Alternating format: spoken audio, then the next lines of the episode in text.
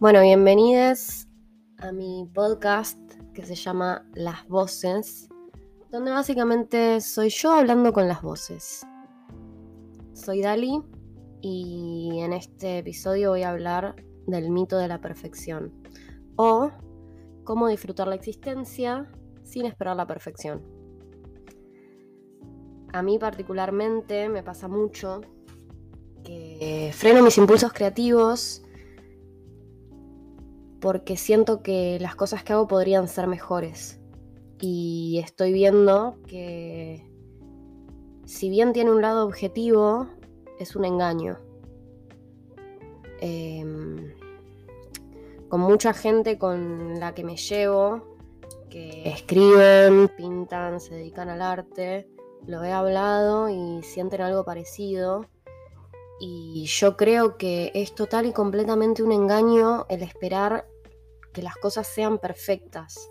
Me parece que, es una forma de autosabotaje de la cual hay que ser consciente y tratar de modificar, que es algo que yo por lo menos quiero hacer. Y eso también es el motivo de este podcast, ¿no? Eh, como que varias veces pensé, che, y si tuviese un podcast, ¿qué onda? Pero después pensaba, ¿y pero de qué hablaría? Tengo algo tan interesante para decir. Y no sé si el punto es ese. Creo que en todo hay algo interesante o que le puede servir a un otro y que uno quizás no se da cuenta. Así que. Así que bueno, ese es el motivo. Pero bueno, sobre el mito de la perfección. Creo que es importante ir dando pequeños pasitos sin importar la calidad de los mismos, simplemente por el hecho de darlos. Como que si tenés que subir una escalera, no puedes esperar de repente despertarte y estar arriba de todo en la escalera, ¿entendés? Tenés que ir subiendo escalón a escalón. Y para hacer eso, en el ámbito de lo creativo, sea a través de, no sé, de la escritura, de hacer música, del ámbito en el que uno quiera dedicarse, hay que hacerlo, como romper ese miedo, romper ese, ese mm, autosabotaje que dice, no, bueno, esto no es perfecto, ¿cómo lo vas a mostrar? Qué cringe, qué vergüenza. Porque así uno siempre se queda eternamente en el mismo lugar, que es el de no hacer nada por creer que puede ser mejor. Pero, no sé, en mi experiencia también hay algo hermoso en ver el desarrollo de alguien ver el desarrollo de alguien creativamente, un artista que te gusta, una amiga que se dedica a algo. Obviamente que al comienzo nada es perfecto, nada nunca lo es, ese es el tema. Pero quizás si salimos de la posición de que tiene que alguna vez serlo, podemos darnos la libertad de la creación e ir aprendiendo y construyendo en el camino. Como que, no sé, si escribís, ¿no? Por ejemplo pero nunca lo mostrás. La gente no tiene por qué saber que lo haces. Y nunca vas a conocer gente, si no lo mostrás, no vas a conocer gente que también haga lo mismo, que le interese lo que haces, que te pueda dar un input potable, etc. Em, me parece que también como, no sé, generacionalmente estamos muy atravesados por esta noción del cringe y, y la vergüenza y tener miedo de cómo somos percibidos no quedar como unos boludos o como que no sabemos lo que hacemos, pero, pero eso en realidad es algo que nos ponemos nosotros mismos, eh, no es algo que, que, se pueda plantear desde afuera. Me parece que podés estar haciendo lo mejor del mundo, pero si vos no te la crees, nadie se la va a creer. Y a la vez podés estar haciendo algo que, que es medio pelo, pero, pero la estás reviviendo y ¿quién te puede decir algo al respecto? Lo estás disfrutando no pasa nada, vas a ir mejorando, vas a hacer música que va a sonar mejor, vas a escribir cosas que, van, a, que van a tener más coherencia, vas a pintar cuadros que van a estar más zarpados. Pero la onda es justamente en el arte plantearse ese momento de vulnerabilidad, de mostrar, decir, che, mira, soy esto y hago esto. Y recibir una devolución positiva o negativa, no por la devolución en sí, sino por el paso que eso simboliza en el camino, que es, existo, lo que hago tiene forma y esta forma está siendo vista, lo cual la legitima como tal.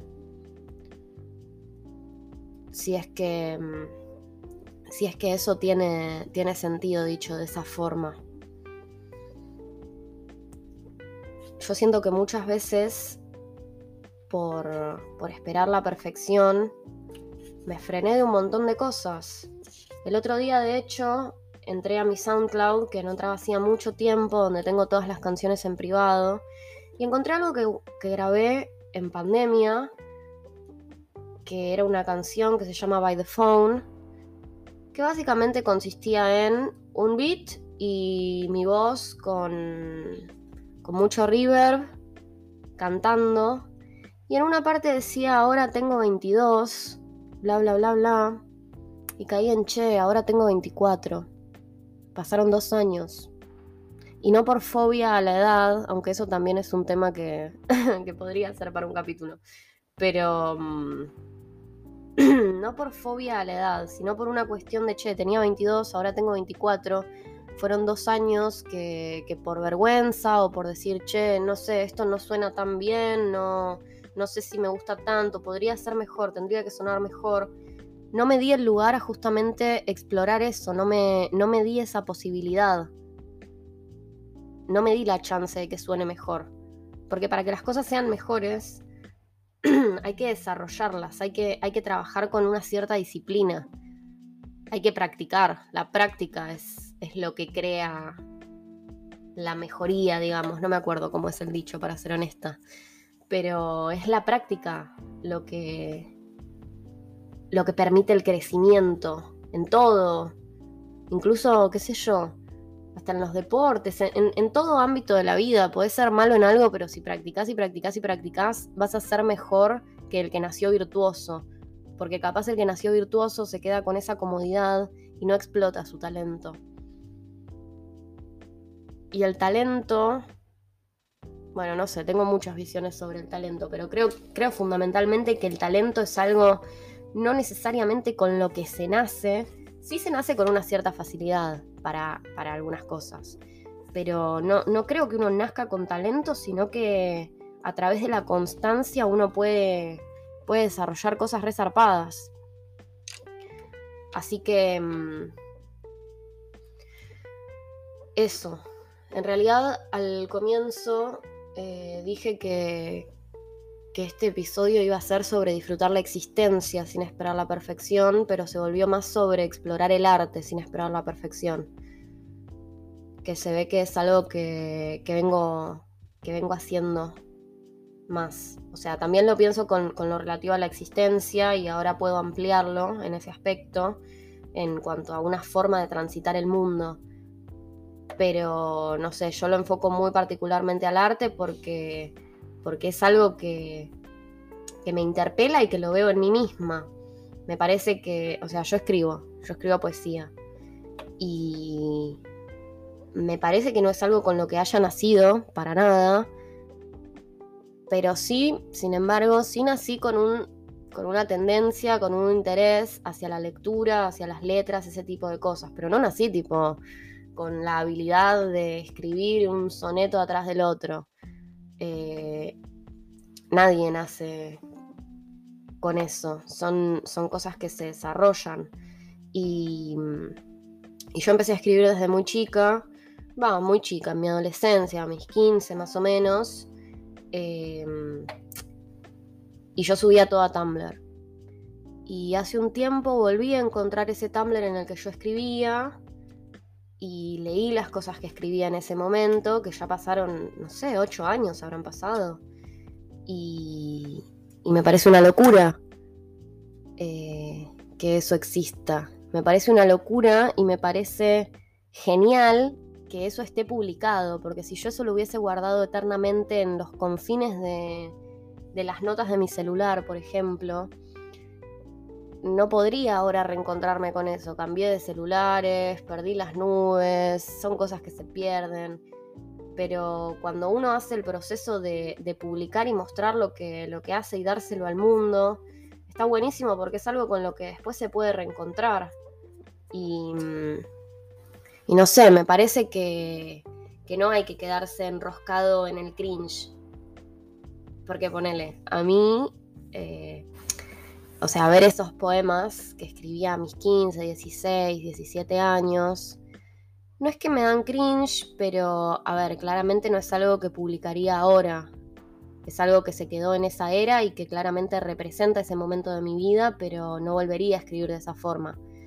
Pero a la vez me realegra que exista y poder, poder verme en el tiempo, verme cómo pensaba y sentía en ese momento, eh, cómo procesaba la vida, las cosas y, las hacía poesía.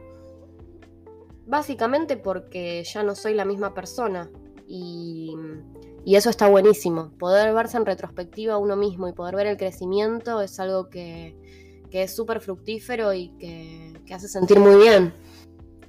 Entonces, eso, yo en ese momento claramente no esperaba que fuese perfecto lo que hacía, creo que tenía incluso menos noción que, que ahora de no sé cómo era o no percibida, me chupaba un huevo, yo solo quería escribir y lo hacía. Em, pero es eso, al no haber esperado la perfección, al no haber pensado, mm, esto puede ser mejor, no lo voy a publicar porque todavía no es como quiero que sea me di el lugar a justamente ahora poder reencontrarme con eso y decir esto me sirve, esto no me sirve, esto me gusta, esto no, mira cómo crecí en esto y en aquello.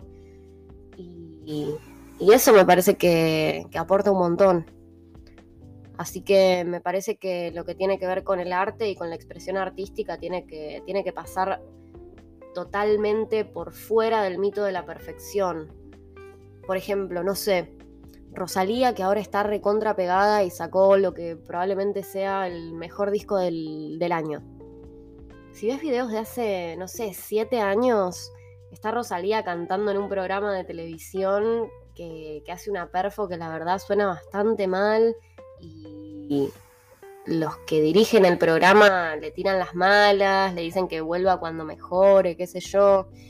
Y ella dice, bueno, muchas gracias, como que agradece por, el tiempo que le están dando y por, digámosle, las reviews, el feedback que le están dando a lo que ella canta. Y queda ahí. Y eso, como un montón de otros ejemplos, o sea, este es el primero que me viene, pero un montón. Eso es, es parte del, del proceso. Como que a veces nos quedamos con, con un proyecto ya esculpido y decimos, uy, esto está buenísimo, ¿por qué yo no puedo hacer algo que sea así? Pero no vemos todo lo que está detrás de eso, todo el esfuerzo artístico, todo, toda la búsqueda, eh, todo el laburo que hay para llegar a algo que sea excelente. Entonces, está bueno tener en cuenta eso. Detrás de, de todo eso que nosotros consideramos una locura, una obra de arte, hubo todo un proceso de desarrollo por parte del artista, de prueba, de error y de, no tener vergüenza, me parece. De decir, che, mira, yo tengo algo para decir y esto que tengo para decir es importante, así que lo vas a escuchar. Em, en un taller que estoy yendo, eh, un chico que, es poeta decía como que hay que tener un cierto rasgo autoritario en el arte que uno hace, ¿no? Como, como esto, de decir, mira, yo tengo algo para decir y te lo voy a decir. Lo que tengo para decir es importante. Es como una actitud. Y, si uno espera lo perfecto, nunca cree que lo que tiene para decir es importante. Cree que le falta pulirlo, que no lo está diciendo del todo bien, eh, que podría usar palabras más apropiadas, darle otra vuelta. Pero, en realidad es eso, me parece que tiene que partir desde uno mismo, entender que lo que hace es valioso de por sí porque mm, somos todos seres individuales que vivimos el mismo mundo pero lo percibimos de formas total y completamente distintas.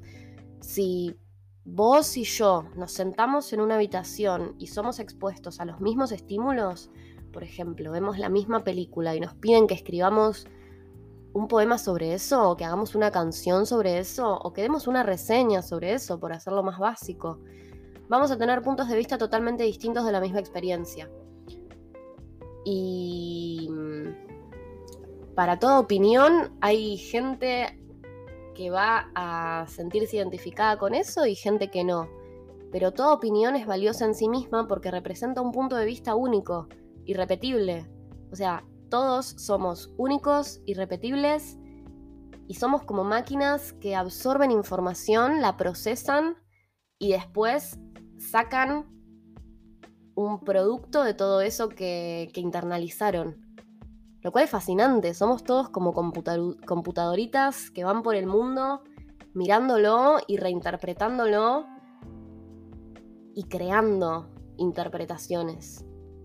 Em, así que no hay que, esperar la perfección, hay que simplemente ir dando pequeños pasitos y quizás cagarla o no en el camino, pero, pero ir subiendo la pequeña escalerita de, la expresión y, en eso también tener como una confianza de que, de que vas a encontrar algo nuevo de vos mismo, vas a encontrar en ese camino, a través de la autoexpresión, gente que se va a sentir identificada con lo que tenés para decir, con lo que haces, que se va a sentir interpelada, que va a decir, che, pusiste en palabras algo que yo sentía y no sabía cómo, o que ni siquiera lo sabía.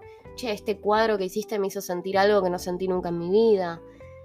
Ese tipo de cosas que, son súper valiosas y, y uno a veces no cree que eso pueda llegar a pasar, no cree que, que pueda llegar a tener suficiente influencia en el otro para que eso suceda.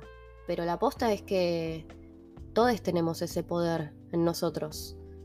Todos tenemos la capacidad de creación que es súper poderosa justamente porque nos acerca, nos acerca a donde queremos estar, nos acerca a la gente con la que nos queremos relacionar y nos acerca a la versión de nosotros mismos que, que queremos ser como que lo pienso y digo, che, no sé, yo no quiero que siga pasando el tiempo de mi vida y, no hacer cosas por miedo y por vergüenza y por el qué dirán y porque siento que no es perfecto, porque nunca nada lo va a hacer. Y lo único que hacemos eh, con ese mecanismo es autosabotear nuestras propias posibilidades de tener éxito. Y ni siquiera digo éxito material como de, uh, llenarte de plata. O sea, si eso sucede, buenísimo, obvio, pero digo éxito en un sentido de, che, hice, hice lo que quería hacer. No hay nadie que me pueda quitar eso, no hay nadie que me pueda quitar esa sensación. Porque hay una plenitud en hacer lo que, lo que uno quiere, lo que uno siente que vino a hacer. Y es eso, la vida es una sola. ¿Cuántos años más querés que pasen para decidirte a hacer ese canal de YouTube para hacer vlogs de tu vida porque sentís que a nadie le va a interesar. Hacelo, ¿quién te frena? No vas a quedar como un bolude. Estás haciendo lo que querés hacer y eso es re respetable. Hay gente que vive toda su vida en un trabajo de mierda y ni siquiera se cuestiona estas cosas. Y, y no sé, me parece que no estaría bueno llegar, llegar a ese punto. Porque nos dio miedo mostrar lo que sea que hacemos, porque queremos que sea perfecto, que suene mejor, que se vea mejor, etcétera hay que dar esos baby steps, hay que, hay que superar esta mierda que tenemos generacionalmente del, cringe y la vergüenza y, y mostrarnos, y punto. Ah, bueno, he dicho, he dicho lo que tenía para decir. Y bueno, esto obviamente lo hablé con respecto al arte, pero, pero lo digo con la existencia en general. Hay que existir de una forma presente, hay que transitar el mundo de forma presente y no esperar que las cosas sean perfectas, aceptarlas como son y punto, y, trabajar obviamente con, lo que queremos y mm, entender eso. Las cosas son pequeños baby steps que llevan paulatinamente a un desarrollo que si no rompes ese cristal y no das el primer paso, vas a estar siempre en el mismo lugar, vas a estar siempre pensando qué hubiese pasado si te hubieses animado a hacer eso que querías. Y mm, no está bueno. Me parece que la clave es animarse, ver qué onda, romper ese, ese cristal y probar. Una cosa lleva a la otra. Y no hay nada más lindo que, que expresarse y, y ver el propio crecimiento en retrospectiva. Si empezás algo hoy, mañana, en esta semana y te animás, en dos años vas a mirar hacia atrás y vas a ver un crecimiento y vas a decir, wow, qué bueno que me animé, qué bueno que lo hice. O capaz no, y decís, bueno, qué paja, esto no era lo mío, es por otro lado. Pero no te vas a quedar con la duda, y me parece que eso es la clave. Hay que aprovechar algo no pequeño que es que somos jóvenes, que estamos sanos, que tenemos los recursos que tenemos y, y hacer lo que, lo que se quiere con lo que se tiene, no lo que se puede, sino lo que se quiere con lo que tenemos, no dar por sentado. Porque puede que un día las cosas cambien, pero hoy, hoy el mundo está lleno de posibilidades y, y hay que explotarlas, gente, es así. Bueno, esto ha sido todo por hoy. Creo que dentro de todo me mantuve dentro del tema. Y, y bueno, espero que, les guste, que les sirva y si quieren darme su opinión, comentarios, lo que sea, pueden contactarme por mensaje directo de Instagram. Y, bueno, si quieren que hable de algo en particular, eh, también estaría bueno que me digan. El feedback siempre es bienvenido. Si bien esto es una corriente de pensamientos, em, nada, me coparía saber qué onda, si lo escuchan, qué opinan. Bueno, chau gente. Nos vemos en el próximo episodio de Yo y las voces.